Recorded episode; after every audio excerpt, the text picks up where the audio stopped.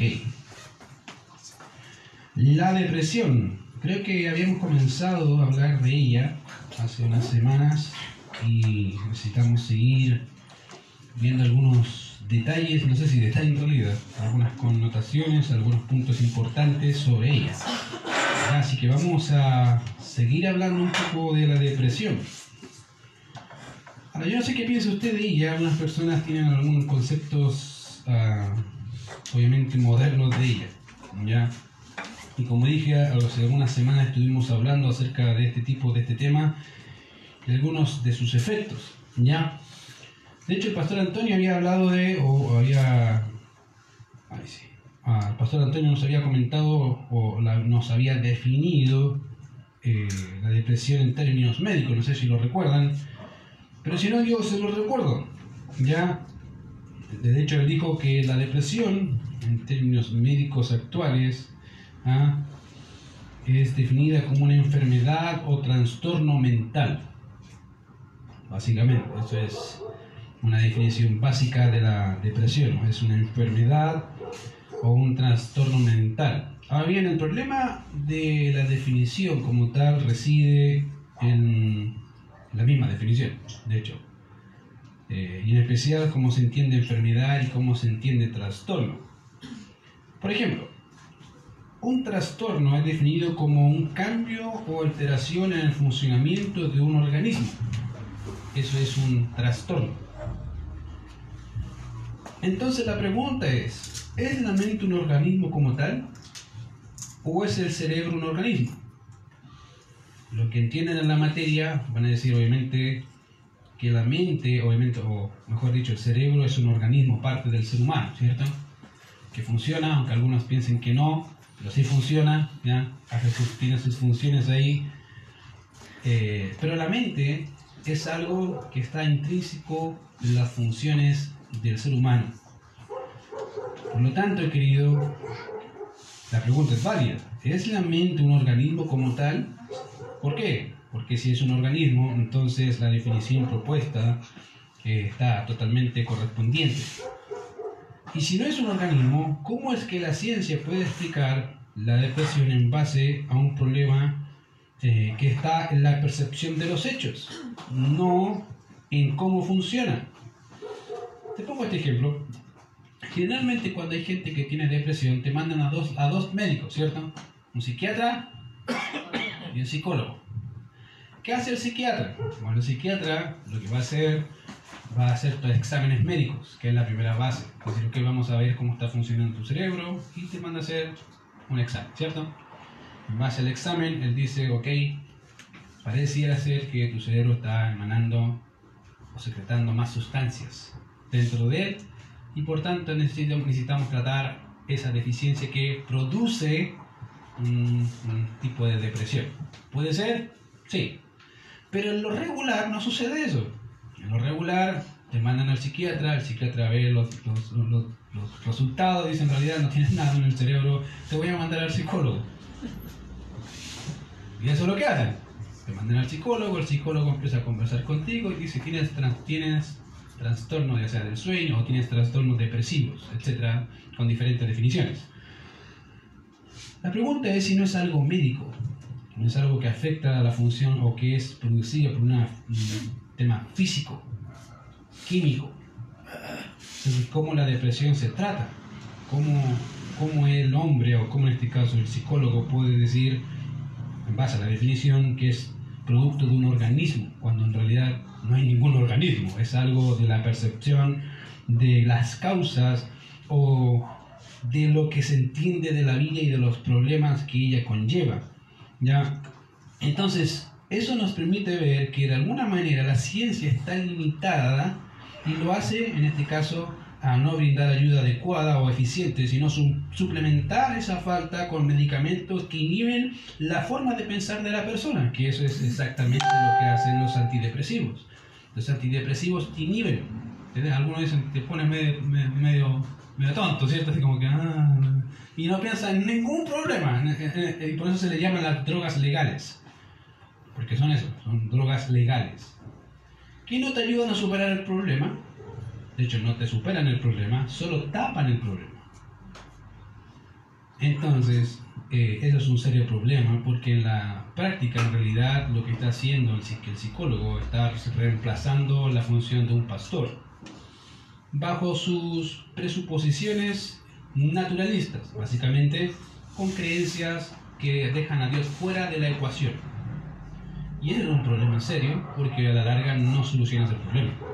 A veces lo incrementas o a veces lo dejas bajo el piso, como sea, bajo la alfombra, ¿cierto? Barremos bajo la alfombra y que no se note, pero que en algún momento va a volver a salir. ¿Por qué? Porque generalmente tenemos luchas. Todas las personas en el mundo tienen problemas. La pregunta es entonces, ¿qué hay detrás de la depresión? ¿Y cómo puedo saber con qué estoy tratando en la realidad? Cuando no sabes qué es lo que... Oh, si no sabes lo que es la depresión y si no sabes aún cómo tratarla, vas a estar en serios problemas. Entonces, ¿qué hay detrás de este síntoma depresivo? Y obviamente vamos a hablar de dos puntos importantes para poder tratar un poco el tema de la depresión. Ya, uno de los primeros problemas que nacen en la depresión son malos pensamientos. No sé si te ha pasado. Ya es interesante notar que la gran mayoría de creyentes e incrédulos o han estado bajo en un estado depresivo o están depresivos, ¿cierto? muchos han pasado por ese tipo de proceso y la pregunta es dónde inicia o dónde comienza todo este círculo de depresión. ¿Dónde se inició? Ya, ahora, como te digo, el psicólogo lo que va a hacer va a ser, depende del psicólogo y la percepción que tenga de la, de, de, la conmovisión que tenga del mundo es lo que él va a sugerir. Generalmente son pastillas. Hay otros que te hacen una cita para ir a tu yo interior y navegar en el mundo de tu yo interior y ver a dónde se originó tu problema. Te la puedo dar muy fácil, a dónde se inicia el problema generalmente inicia en uno mismo, pero voy a ayudarte un poco ahí donde se inicia el problema de la depresión. Y todo comienza básicamente en cómo respondemos a las circunstancias de la vida. Y es ahí donde se inicia, cómo respondes a las circunstancias. ¿Ya? Ah, de, lo que pasa, en, cómo pensamos, obviamente, y respondemos a cada una de nuestras responsabilidades. Ahora, Querido, la mente juega un papel importantísimo en cómo ah, concebimos todo lo que hay a nuestro alrededor. Todo. Y obviamente, y en virtud de lo que creemos o concebimos, es como actuamos, es como vivimos. Así funcionamos. De manera que casi cualquier cosa que podemos encontrar, eh, eh, básicamente, en la raíz de la depresión, hay muchas connotaciones, hay muchas formas, de manera que casi cualquier cosa podemos encontrar en la raíz de la depresión, desde una enfermedad reciente, ya una situación laboral compleja, cambios hormonales, la consecuencia de la falta de disciplina o hasta pecados no tratados. Y etcétera. Póngale ahí todo lo que puede encontrar. Pero de ahí pueden hacer lo que es la depresión como tal. Por tanto, la depresión no es un tipo de magia, querido, que de repente me, aparece, soy hechizado ahí, ya y quedo así como hipnotizado y quedo como idiotizado y, me siento triste. No, no nace así. ¿ya? no es ese tipo de, de, no es como una enfermedad que tiene cambios hormonales. ¿ya? Si bien la depresión puede producir cambios hormonales, sí. Puede producir cambios físicos, sí pero nace generalmente ah, en cómo afrontamos los problemas ¿ya? o la respuesta que utilizamos a una situación difícil, compleja, y ahí es donde inicia con, básicamente se inicia con una mala respuesta o un mal tratamiento ah, a este tipo de problemas que te llevan básicamente a la desesperanza. Todo inicia, querido, en cómo reaccionamos a las circunstancias. Querido, circunstancias siempre hay. ¿Te has preguntado por qué hay tanta gente depresiva? Eso, en realidad, de cómo afrenta las circunstancias, cómo las ve, cuál es su cosmovisión de las cosas. No tiene que ver con algo físico. En la gran mayoría de los casos, son re pocos los casos donde hay un tema físico-químico que está afectando a su cerebro. En la gran mayoría no es así. Son temas de problemas, ¿cierto? Circunstancias difíciles, la muerte de alguien, una persona, no sé, que eh, tiene una enfermedad. Todo eso conlleva y empieza a afectar a una persona. Y obviamente también afecta cómo piensa acerca de la vida, qué es lo que ve acerca de la vida. Ahora bien, cuando uno llega a ser cristiano, obviamente comienza lo que las escrituras denominan como una nueva creación, ¿cierto? Todo empieza a cambiar. Ahora, déjame decirte algo interesante que el creyente tiene a beneficio a diferencia del incrédulo. El creyente no ocupa pastillas para enfrentar las situaciones, o se espera, tiene algo mucho mejor, a Cristo. Y todas las promesas que tenemos de Él. Todo mejor que una pastilla. Las promesas en realidad del Señor son firmes, son eternas y podemos confiar en que Él las va a cumplir porque sabemos que Él es fiel y verdadero, ¿cierto? Entonces, no necesitamos en ese sentido pastillas que inhiban el dolor, pero sí necesitamos a un Salvador que nos ayude a entender el dolor. Cuando entendemos eso, querido, te ayuda a ver la vida de una forma totalmente diferente. ¿Por qué? Porque en realidad, querido, ninguna persona en el mundo quiere sufrir. A menos que alguien aquí sea masoquista. No creo que sea, yo soy masoquista, a mí me gusta, no, no creo. Pero en realidad, querido, el, el Señor dijo, en el mundo tendréis aflicción. Él nunca negó el dolor. Pero confiar. ¿Qué dice? Yo he vencido al mundo. ¿Cuál es lo importante? Confía yo he vencido. El dolor es pasajero. Lo que viene es lo mejor. Estamos tan acostumbrados a querer la gloria sin el sufrimiento que se nos olvida que el Salvador del mundo pasó por el sufrimiento para llegar a la gloria. Querido, y queremos algo diferente, querido, al contrario. El discípulo no es más que su maestro, ni más que su Señor. Si el Señor sufrió en este mundo, ¿qué, qué se esperan de sus discípulos? Sufrimiento. Entonces, sácate de tu mente la vaga idea, la ilusión de que va, este es el mundo ideal. Yo creo que ya te diste cuenta que no es muy ideal. Eh, pero a veces pareciera que sí lo pretendemos. Ahora, como, bien, como dije, un cristiano cuando comienza a, crecer en su vida, cuando, cuando cree, las escrituras lo, lo denominan como una nueva creación y como tal, necesita ir creciendo en esa nueva naturaleza redimida, ¿cierto? Por tanto, la mente tiene una nueva forma de pensar de sus antiguas formas de cómo vivía. Ahora, eso no es un proceso que ya naciste y te convertiste y ya cambió toda tu forma de pensar. No, generalmente no es así. Necesita tiempo de asimilar las verdades bíblicas e ir de a poco asimilándolas, comiéndolas, disfrutándolas y practicándolas. Y así se hace. Y eso requiere tiempo. Por eso, por eso dije que la mente tiene una nueva forma de pensar, de su antigua forma de cómo veía la vida. Y Pablo, de hecho, habla a los creyentes de Roma diciendo, no os conforméis, de hecho en Romanos 12.2, le dice a los romanos, no os conforméis, no tomen la forma eh, de este siglo, sino transformaos, metamorfosis, cambia. Transformados por medio de la renovación de vuestro entendimiento ¿Dónde se inicia el cambio en la práctica? Acá, en tu mente. Puedes ser renovados por medio. ¿Cuál es el medio para ir cambiando? El medio para ir cambiando es la mente. Y Pablo le dice eso a los creyentes en Roma, dice, si no, transformados por medio de la renovación de vuestro entendimiento. Hay que ir renovando los antiguos pensamientos mundanos, pecaminosos, que de vez en cuando aparecen, ¿cierto? Hay que ir cambiándolos. Ahora, también, de hecho, podemos ver a Pablo en Efesios capítulo 4, verso 23, cuando Pablo les dice a los Efesios, y renovaos en el espíritu de vuestra mente. Fíjate, cambien, renueven esto, cambien su chip.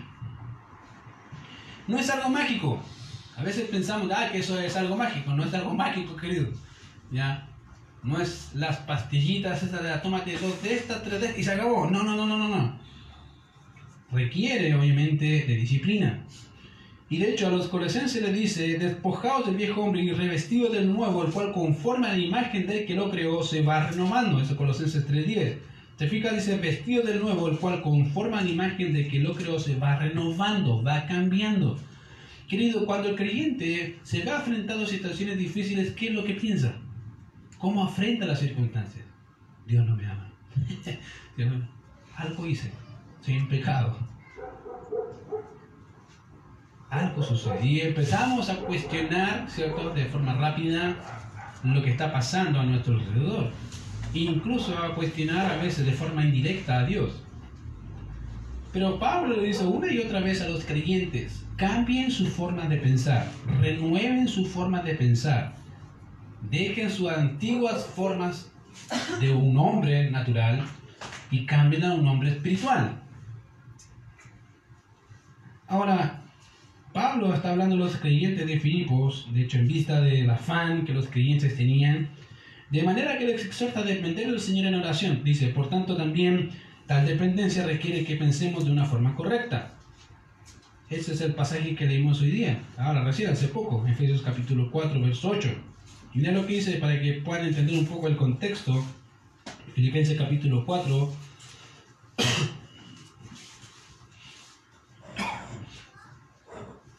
del verso 1, miren, dice, así que hermanos míos, amados y deseados, gozo y corona mía, estad así firmes en el Señor, amados.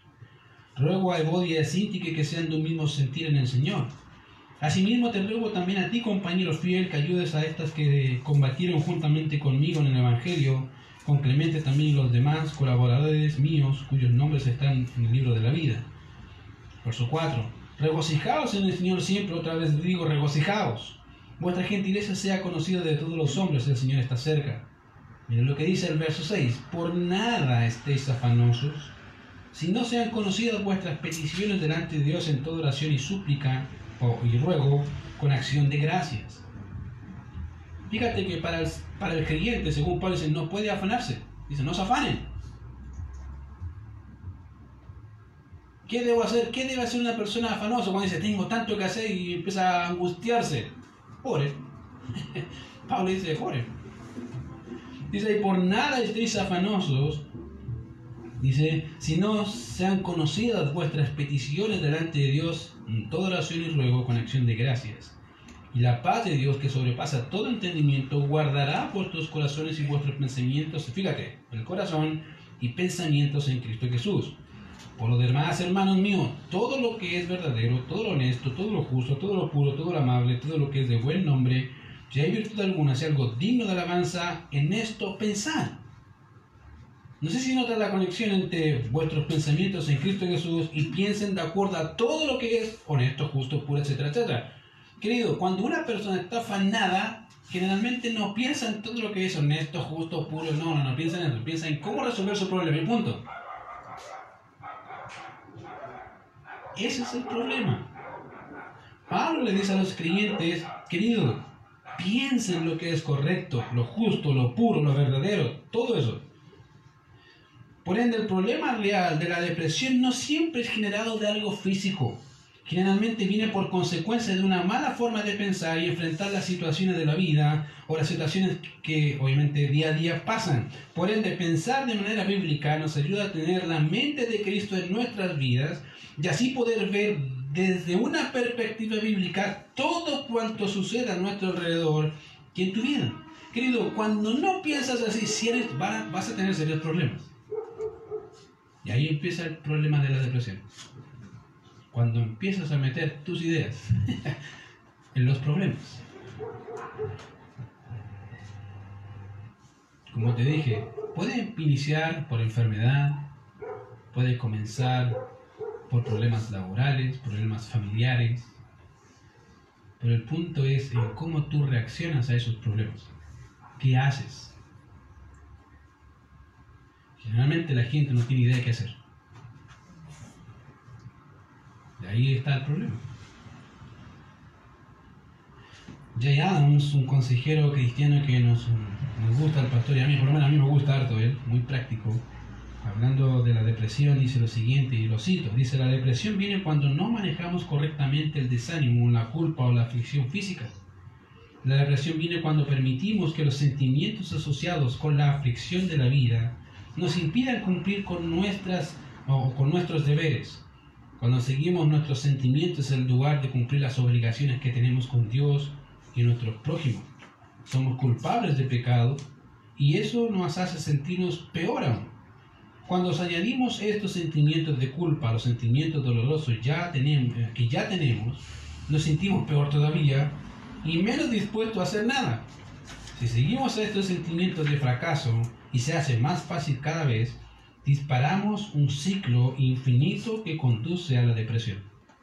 Y así es. Querido, puede iniciar con un dolor, pero cuando no sabes cómo responder, ahí empieza el ciclo. Y uno dice, ¿cómo cae en depresión? Ese es el problema. ¿Cómo respondiste a la circunstancia? ¿De una forma correcta o de una forma incorrecta? Lo más seguro de una forma incorrecta. Y empiezas a buscar regocijo en algo que, según tú no tiene solución. Como la hay. Y ahí empieza. Fíjate que dice, cuando seguimos nuestros sentimientos en lugar de cumplir las obligaciones. Y los sentimientos juegan un papel importantísimo en eso.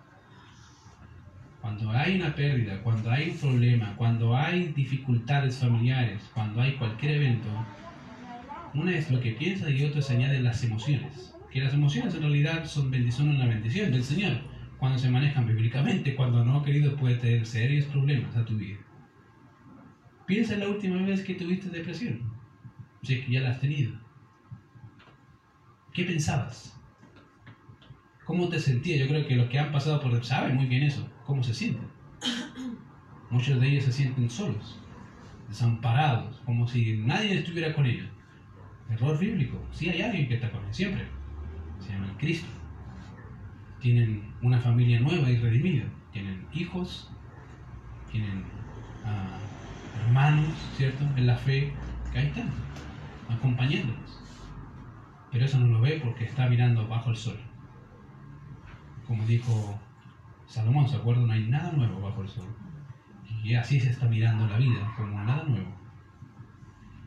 Ahora, querido, ¿cuántas veces estás sentido deprimido al, al pasar que o pensar que tal situación nunca cambiaría.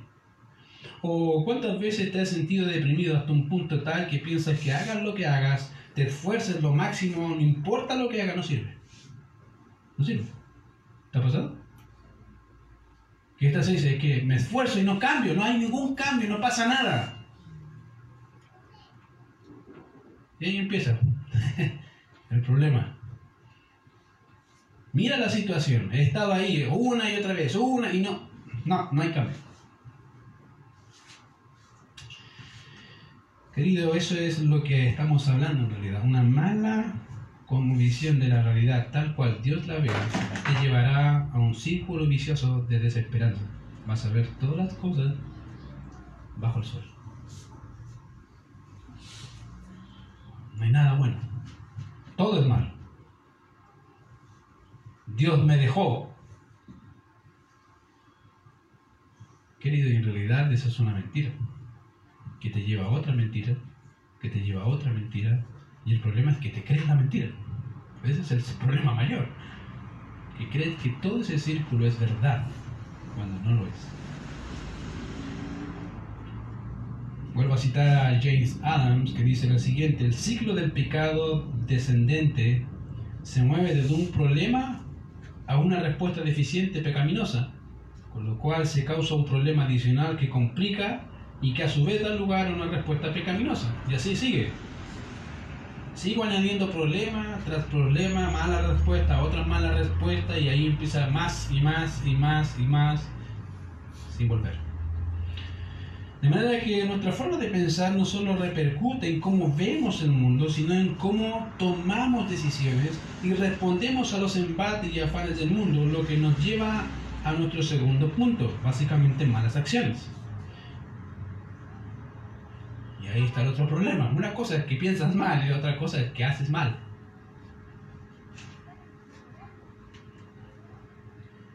Cuando básicamente tomamos malas, malas formas de afrontar o de afrontar las situaciones de la vida, eso puede ser el inicio de crecer o de pecar.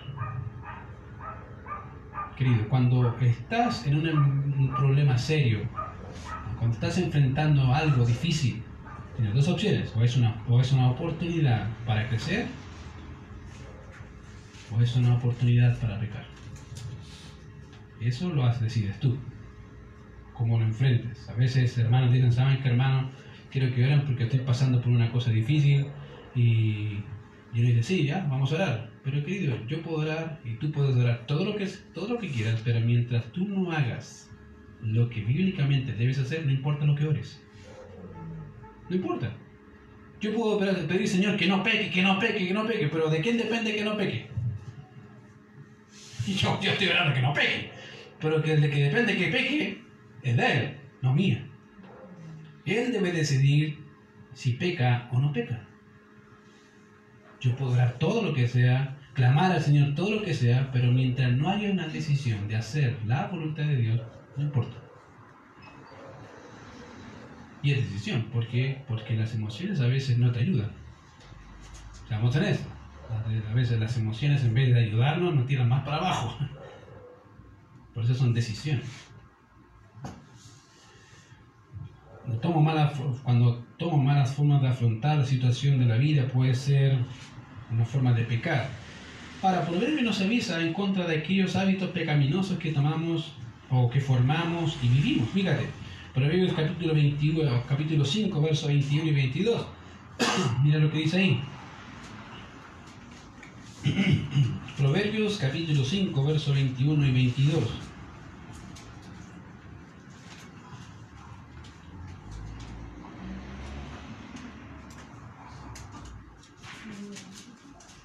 Proverbios 5, 21 y 22 dice así.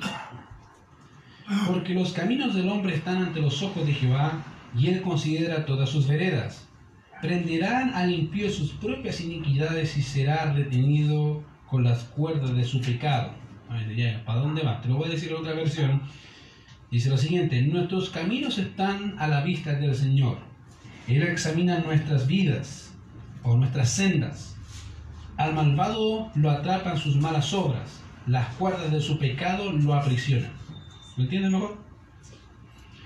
Entonces, básicamente, los hábitos pecaminosos pueden iniciar con una mala respuesta a algún problema y que después que han comenzado es difícil romper con esta forma pecaminosa de vida.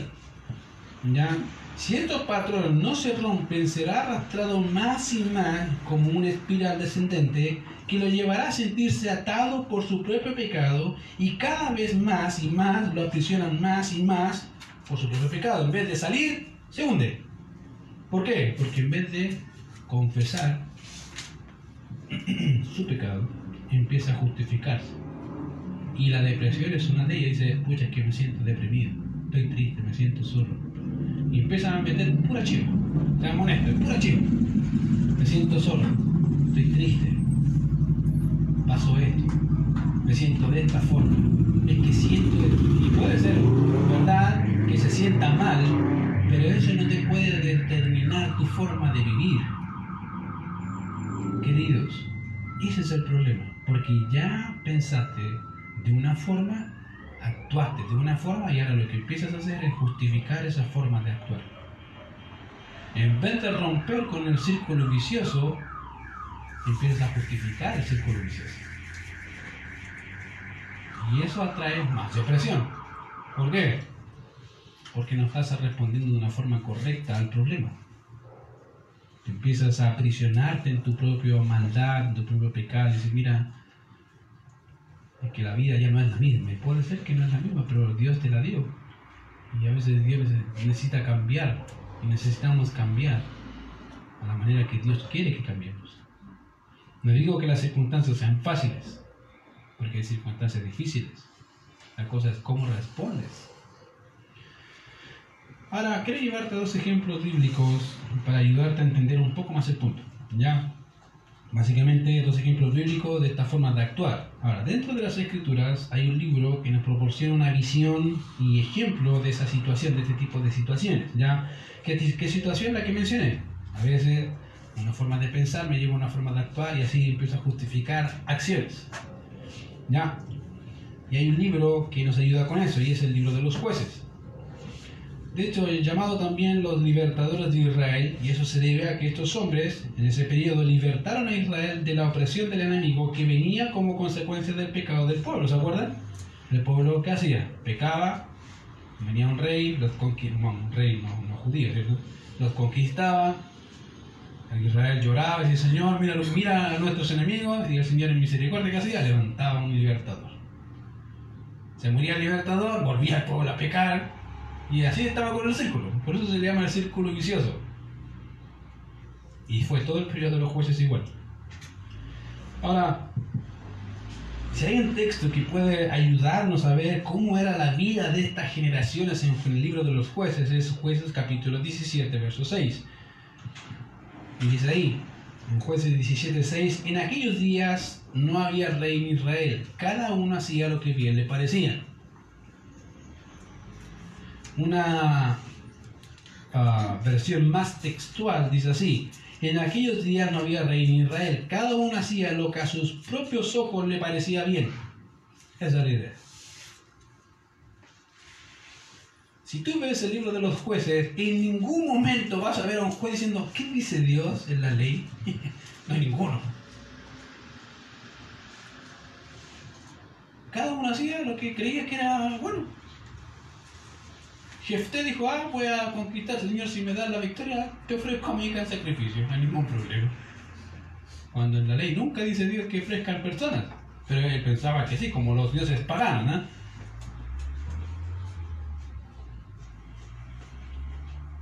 y ese era el problema, vivían y hacían de acuerdo a lo que creían que era bueno, y recto, pero bajo su propia perspectiva, bajo su propia cosmovisión. No había un deseo de buscar el consejo de Dios ni saber lo que Dios quería hacer, lo que muchas veces y en muchas oportunidades nos pasa. ¿O no? Sí. Tomamos decisiones ni siquiera sabemos si la Biblia dice algo de la decisión que voy a tomar. No, no me importa, ya la tomé. Y después, finalmente, el pastor, Estoy en problema. Estoy en problema. ¿Qué pasó? ¿Es que hice esto? Ya, ¿y a qué le y, ¿y viste la Biblia algo? No, y pensaba que estaba, que se veía buen negocio este. ¿Y qué? ¿Y cuánto debes? Tanto. Uh, ya. Ahí está el problema. Cuando no hay una convicción bíblica, querido, de las decisiones que vas a hacer o cómo responder a los problemas, vas a afrontar problemas serios. La cosa es cómo los enfrentas. si no los enfrentas de una forma bíblica, vas a tener más problemas. Vas a generar más pecado. Ese es un primer ejemplo. Un segundo ejemplo, podemos verlos en el libro de Génesis capítulo 4. Ya no sé si lo recuerdan, pero este capítulo nos habla de dos hermanos, ¿se acuerdan? Caín y Abel. Dos hermanos. En primer lugar se nos dice que Caín empezó mal, de hecho, cuando lees el capítulo 4 de Génesis vas a ver que Caín empezó mal en vista del sacrificio y la motivación de su corazón al ofrecer al Señor su ofrenda. A veces se dice que el problema general tiene que ver con las ofrendas. Sí, tiene que ver en segundo lugar con las ofrendas, pero en primer lugar con la motivación del corazón. Si ven en Génesis capítulo 4, el orden de las palabras que están ahí, van a notar algo interesante. Miren ahí, Génesis capítulo 4. Verso 3. Ah, vamos a leer del 1. Conoció a su mujer Eva, la cual concibió y dio a luz a Caín, dijo, por voluntad de Jehová he adquirido varón. Después dio a luz a su hermano Abel, y Abel fue pastor de ovejas, y Caín fue labrador de la tierra. Y aconteció andando el tiempo que Caín trajo del fruto de la tierra una ofrenda a Jehová y Abel trajo también de los primogénitos de sus ovejas, de lo más gordo de ellas, y miró Jehová con agrado a Abel y no miró y, a su ofrenda, pero no miró con agrado a Caín y a la ofrenda suya. Fíjense, primero lo que Dios mira es a la persona, porque dice, miró con agrado a Abel, ¿cierto? Y después a la ofrenda, y miró con agrado a, y no miró con agrado a Caín y a la ofrenda suya. Por lo tanto, por lo tanto hay un problema que nace en el corazón y que se ve y que se ve obviamente en la práctica. Como dice ahí, Caín empezó mal porque obviamente hay una motivación incorrecta. Caín ofreció vegetales o plantas no de lo mejor que tenía, ¿ya? a diferencia de su hermano Abel. Abel ofreció, ¿se acuerdan? De lo mejor, de lo más gordo, de los primogénitos, de las ovejas, de las que tenía, ofreció lo mejor. De manera que Dios rechazó la ofrenda de Caín y hay una respuesta importante que hay que ver ahí en lo que Caín dice. Dice el texto, dice, y Caín se enojó mucho y su semblante se demudó. En el verso 6, mira de qué dice ahí. Entonces Jehová dijo a Caín, ¿por qué te has ensañado y por qué ha decaído tu semblante? Caín se enojó. Su, su rostro se cambió, se molestó. Y eso produjo obviamente amargura. Un tipo también de lo que es un tipo de depresión, a sentirse rechazado por Dios. Y de alguna forma, obviamente, eso movió a Caín, ¿ya? Y esa es una mala respuesta en realidad de Caín a lo dicho por el Señor. Ahora, obviamente, Dios al ver ese tipo de respuesta advierte a Caín de los resultados o de las consecuencias. Mira lo que dice ahí. Si bien hicieres no serás enaltecido. Y si no hicieres bien, el pecado está a la puerta. Con todo esto, a ti será tu deseo y tú te enseñarás de él. En otras palabras, dice, bueno, si haces bien, no vas a ser enaltecido. Sí. Yo no tenía problema en bendecir a, a Caín, querido. Y eso le estoy diciendo, si haces bien, si haces lo correcto, no vas a ser enaltecido como tu hermano Abel. Sí, y si no, el pecado está a la puerta. En la traducción dice, te codicia, te llama. Y obviamente esas son las, esas son las palabras del Señor que le advierte a Caín sobre el accionar, ¿ya? Y en otras palabras, Dios le dijo que si cambia su forma de ver las cosas y accionar en base a lo que Dios le decía, sería enaltecido. Pero ¿qué pasó con Caín? Dejó el consejo de Dios y ya sabemos obviamente cómo concluye todo el capítulo, donde se genera el primer homicidio de un hombre, hermano de Abel. Y todo inició por una mala respuesta. Queridos, obviamente eso es lo que hace el pecado. La depresión de un hombre no solo añade sufrimiento, sino más y más grandes consecuencias. Como te dije, a veces creemos que las depresiones ah, o la depresión se, hace o se puede salir con una pastilla. Bueno, depende. Eso no va a cambiar la situación y no, a, no va a cambiar tu sufrimiento, no va a cambiar tu forma de pensar solo va a inhibir, va a tapar. El creyente tiene la esperanza de que puede cambiar su forma de pensar. Dios se lo dijo a Caín, ¿se? Si bien haces, ¿no serás enaltecido? Sí, hace lo correcto. Eso es lo que el pecado hace y la, y la, depresión. No solo añade sufrimiento, como dije, sino grandes consecuencias. Pero ¿qué hacemos cuando nos sentimos abrumados o depresivos al no responder la primera vez como Dios quiso. ¿Qué, ¿Qué hago? Ya respondí mal, ya pequé, pero ¿qué hago entonces? ¿Me sigo añado a parte del dolor y del sufrimiento que siento, añado más? ¿O cómo lo hago? Mira, la respuesta general a esa pregunta es que necesitas cambiar los sentimientos para que también cambie tu conducta. ¿Cierto? Necesitas cambiarlo de adentro para cambiarlo de afuera. Dios invierte el papel. De verdad. ¿Sí? Mira que le dijo. Vimos, recién vimos Génesis. ¿Cómo se sentía Caín? Sentía mal, enojado. Dice, ¿por qué, ¿por qué estás enojado y por qué ha decaído tu semblante? O él se sentía pésimo. El Dios del universo me rechazó, rechazó mi ofrenda, rechazó, lo que soy en realidad. Eh, le ofrecí lo que tenía.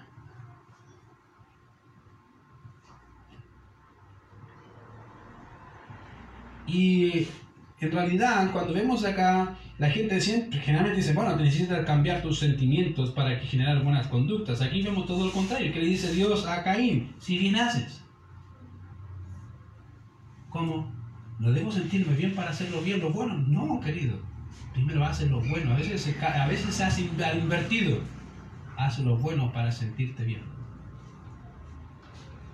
Aunque no te sientas bien, no importa, ah, sigue haciendo lo bueno, lo recto, ante los ojos del Señor. Y Dios le dice, si haces lo bueno, no serás enaltecido. Y si no, ¿qué va a pasar? El pecado está a la puerta. Querido, la solución de Caín era fácil. Haz lo recto. Pero Dios, es que no me siento bien, lo que me dijiste recién. Sí, pero haz lo recto y vas a ser enaltecido, hazlo. Hazlo. A veces pasa que los hermanos y como creyentes pensamos que debe ser como yo quiero que sea. Y a veces no, vas no va a ser así. Generalmente no es así. Va a ser como Dios quiere que sea. Y a veces Dios quiere que actuemos primero para cambiar nuestra forma de pensar. Voy a poner un ejemplo. Hace mucho tiempo se publicó una película que se llama Prueba de Fuego. No sé si la vieron, ¿se acuerdan? Matrimonios, que este matrimonio inconverso que, es, que se estaban separando. Y el padre le pasa un libro a su hijo, le dice, mira, te voy a pasar el libro, hace las cosas que están en el libro y lee la cita. Nunca pescó la cita, ¿cierto? Al principio vemos que no, que no. Decía, no sé, día uno, sirve café un acto de amor, ya. Y no lo pescó ni la señora, no lo pescó ni baja, ¿de acuerdo? Pero más y más viene en la película cuando al final ella le pregunta, le ve el libro y le dice, ¿pero qué te pasó? ¿En qué día vas? ¿No? 46, 43. Pero el libro tiene 40 días.